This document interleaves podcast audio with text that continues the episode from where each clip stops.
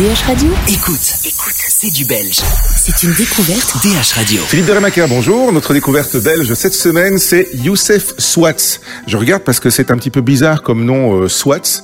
En tout cas, le morceau s'appelle Remonter le temps. On va le découvrir, on va faire connaissance avec lui dans quelques instants après ce rappel musical. J'aurais pu être fort, j'aurais pu être prêt à encaisser les coups quand je voyais l'échec de près. J'aurais pu leur dire que j'allais mal au lieu d'aimer le silence. Être seul, c'est pas une fin en soi, ni en ciment. Salut Youssef. Salut. SWAT, ça a une signification particulière parce que c'est apostrophe S, donc c'est- Ouais. c'est quelque chose qui appartient à SWAT en fait. Bah écoute, euh, ça n'en a aucune en fait. J'ai commencé, j'ai commencé la musique très très jeune. Ouais. Et, euh, et on fait tous ça. des erreurs quand on est jeune. Ouais. Euh, non, en vrai, j'avais j'avais 13 ans, je pense, quand je devais poster ma première vidéo sur YouTube. Et comme tout le monde, il me fallait un nom d'artiste. Et du coup, c'était plus des amis qui m'ont envoyé comme ça une liste de noms totalement, totalement par hasard. Et j'ai choisi celui-là parce que la graphie me plaisait, mais sinon. Ah, Ça me veut rien pourquoi, pourquoi pas finalement De hein. particulier. Alors oui, tu dis très jeune, c'est effectivement parce que je suis allé revoir ta, sur ta chaîne YouTube, il y a, il y a Mhm. plein de vidéos d'aujourd'hui, quelques-unes d'hier euh, aussi, et il y en a une qui doit être une des premières, je crois. J'ai oublié le titre, mais qui est déjà extrêmement abouti. Donc, euh, Ouais. t'as appris le rap comment? Tu t'es mis au rap comment toi? Bah, j'ai appris le rap grâce au rap, je vais dire. C'est euh, vraiment Avec les grands frères, dedans. Rayam, etc. Ouais, exactement. Je suis tombé dedans quand j'étais tout petit. Euh, à partir du moment où je savais comprendre en fait le français presque, Ouais. ben j'écoutais déjà du rap en français principalement. Et, euh, et donc ouais, moi j'étais toujours depuis mes 6-7 ans. Je connaissais des textes de Hayam Parker, des textes de Soprano à l'époque, de Youssoufa, de Kerry James, etc. Et je savais que quand je serais grand, je ferais de la musique.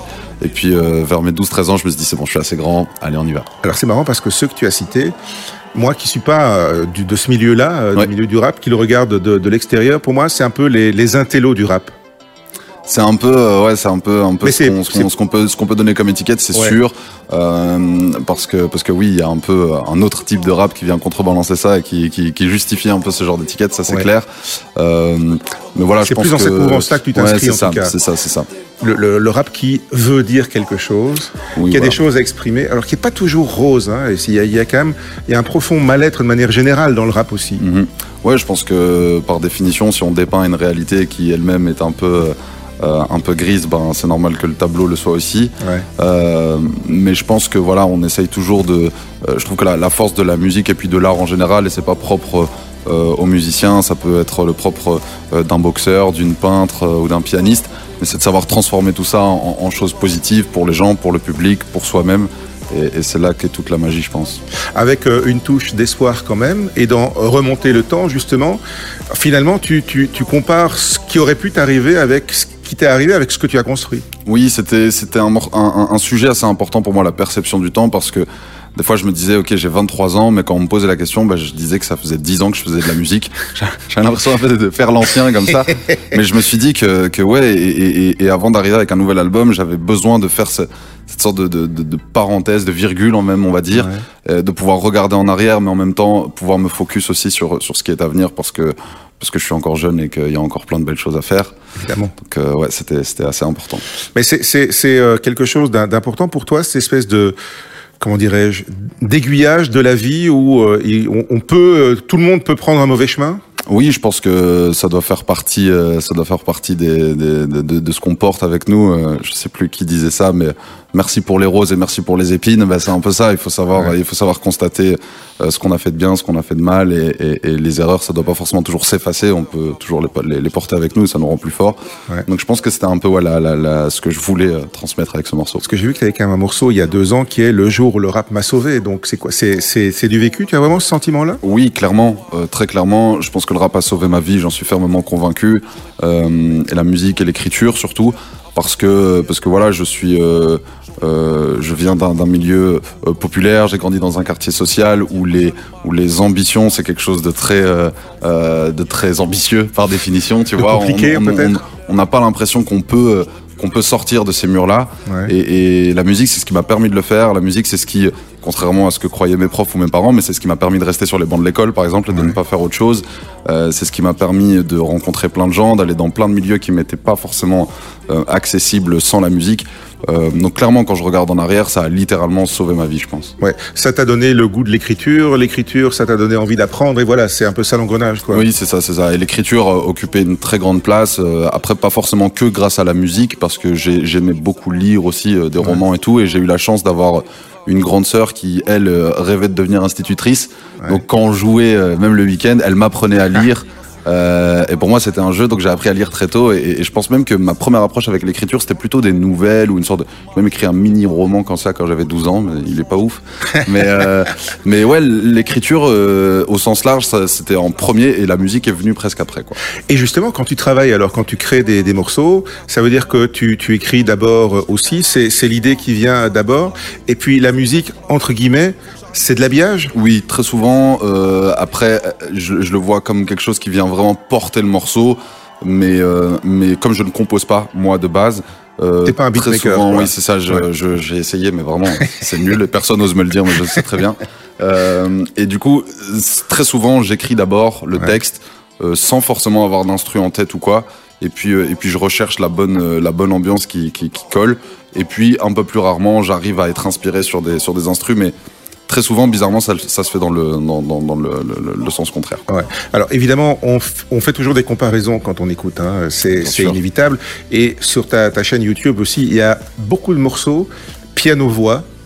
Et je me suis dit, au fond, on s'éloigne peut-être un peu des codes du rap là, pour venir euh, à un espèce de, de slam mis en musique, un peu à la manière de ce que Grand Corps Malade fait ces derniers temps, mais je ne sais pas si l'affiliation est... Oui, oui, oui, bah, je, peux, je, peux, je peux clairement comprendre parce que c'est vrai que sur des. des euh, enfin, là où le rap et le hip-hop, justement, bah, ramènent cette touche électronique, ces percussions aussi qui sont importantes, etc. euh, le fait de partir vers du piano-voix, forcément, on est sur quelque chose de beaucoup plus posé qui va ressembler euh, à du slam, même si la, la, la, la diction est un peu différente, je pense, dans le style. Mais, euh, mais ouais, moi j'aime beaucoup ça parce que je trouve que c'est un. Enfin, j'adore le milieu du classique, le milieu du jazz, et les musiciens avec lesquels je bosse sont, sont un peu de, de ce milieu-là, et ça permet d'être un peu à la croisée de ces deux univers-là de proposer quelque chose de plus, enfin, de différent et de plus accessible pour pour tout le monde, quoi. Ouais, et de plus aussi euh, dans, dans, dans l'air du temps sur un, autre euh, un autre point de vue, c'est que les milieux du rap apparaissent toujours de l'extérieur comme étant très masculins. Or, quand tu fais des pianos-voix, j'ai remarqué que ce sont toujours des femmes pianistes. Bah écoute, j'ai euh, j'ai la- j'ai la chance de pouvoir euh, bosser avec euh, avec plein de plein de gens différents. Maintenant, c'est clair que hum, euh, d'ailleurs, il y, y a une anecdote, c'est qu'un jour j'ai j'ai fait un, un morceau pour lequel on a réalisé un clip et, euh, et l'actrice qui devait jouer dans ce clip, euh, enfin qui a joué dans ce clip, était pianiste aussi et du coup après j'ai fait effectivement un, un piano voix avec elle de ce morceau en question, alors que je savais même pas qu'elle était pianiste à la base. Euh, mais ouais, clairement, c'est ce qui, enfin pour pour moi en tout cas, j'y vais toujours au feeling sans forcément me poser euh, de questions ou quoi que ce soit. Mais, euh, mais c'est vrai que là où le rap a une, euh, a une forte connotation masculine de par la représentation purement numérique en fait des artistes euh, et euh, plus particulièrement des artistes qui se vendent le mieux, etc. Moi, je suis un peu, je suis un peu euh, nuancé là-dessus parce que j'ai vraiment été éduqué aussi avec beaucoup de rap euh, féminin. Je pense à des artistes comme Diams, comme euh, Kenny Arcana, qui étaient pour moi des idoles, quoi, et que, que, que- qui vraiment étaient des grands modèles pour moi.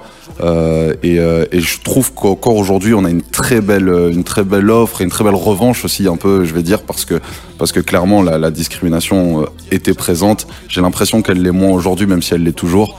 Euh, mais je suis super content de voir qu'on va vers un mieux, quoi. Ouais. Alors euh, justement, toi, tu es déjà à, pratiquement à ton troisième album. Il va sortir là euh, en, en 2022, c'est ça? Oui, c'est ça. En, en ayant commencé à 13 ans, à 23 ans, trois albums, c'est quand même déjà... euh, Ouais, c'est cool, c'est cool. Franchement, je regarde en arrière et, euh, et ouais, je suis assez, assez content. Moi, j'ai toujours aimé, euh, parce que tu- c'est trois albums que je considère vraiment euh, euh, dans, mon, dans mon parcours et j'avais fait plus jeune deux plus petits formats, deux EP, on va dire. Donc ça va être quasiment le cinquième projet, mais en vrai, euh, ouais, j'aime beaucoup plus les pièces longues. Euh, je sais que c'est un truc qui se fait moins, que limite c'est c'est presque qu'on me déconseille de faire un truc 15 titres qui va durer une heure et des, euh, machin. On me dit sort un 5 titres, 6 titres, en plus ce sera plus productif et tout. Mais j'adore penser euh, les albums en, en, en longue pièce. Quoi. une histoire, quoi, quelque part. Ouais, c'est super Ouais. important, super Une important. pièce de théâtre, quelque part euh, Ouais. aussi. Euh, tu es originaire de, de Tournai.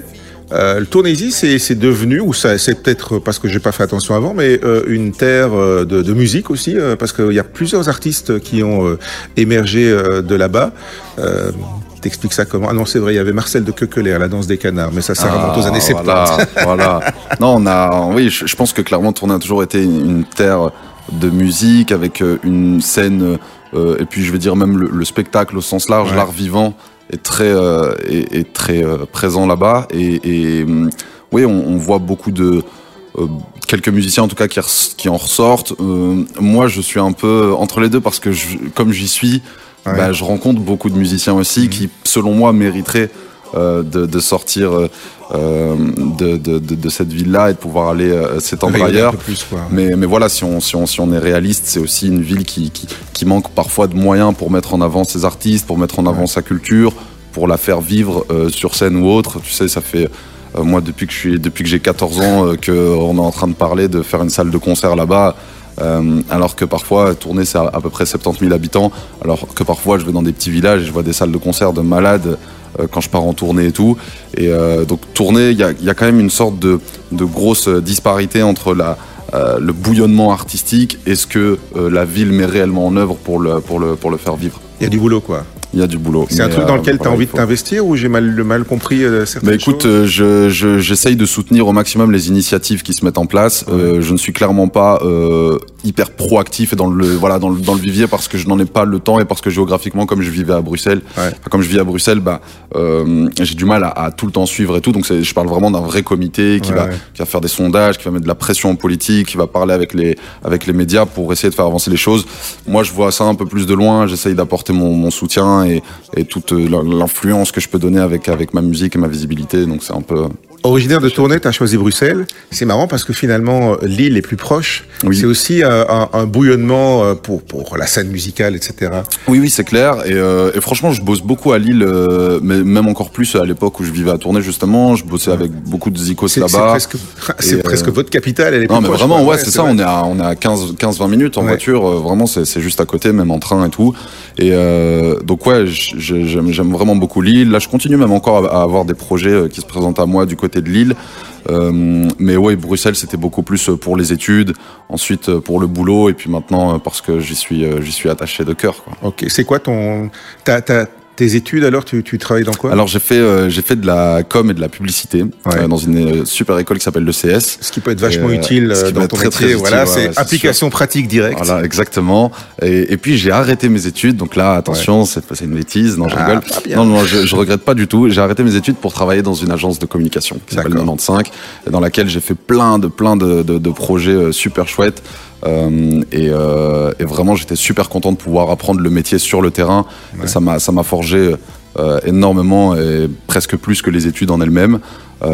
Mais j'ai pas envie de passer un message de donner des mauvaises, des mauvaises idées aux gens, surtout en période d'examen comme ça, les gens vont vite flancher. Ouais. Mais, et, et, et, voilà. Et puis maintenant, aujourd'hui, je fais de la musique à temps plein. Cool. Bonne mère pour la suite alors. Merci beaucoup. L'album, c'est pour quand? À chaque fois que je disais des dates d'album, euh, je voulais me tuer, mais normalement c'est 2022. En tout cas, ça commence par 2000, euh, l'année qui. Ouais, par, il y a un 20 devant, quoi. Voilà, il y a un 20 devant. Youssef Swatz, ça s'appelle Remonter le temps, c'est la découverte belge des Radio de cette semaine. Merci Youssef. Merci beaucoup.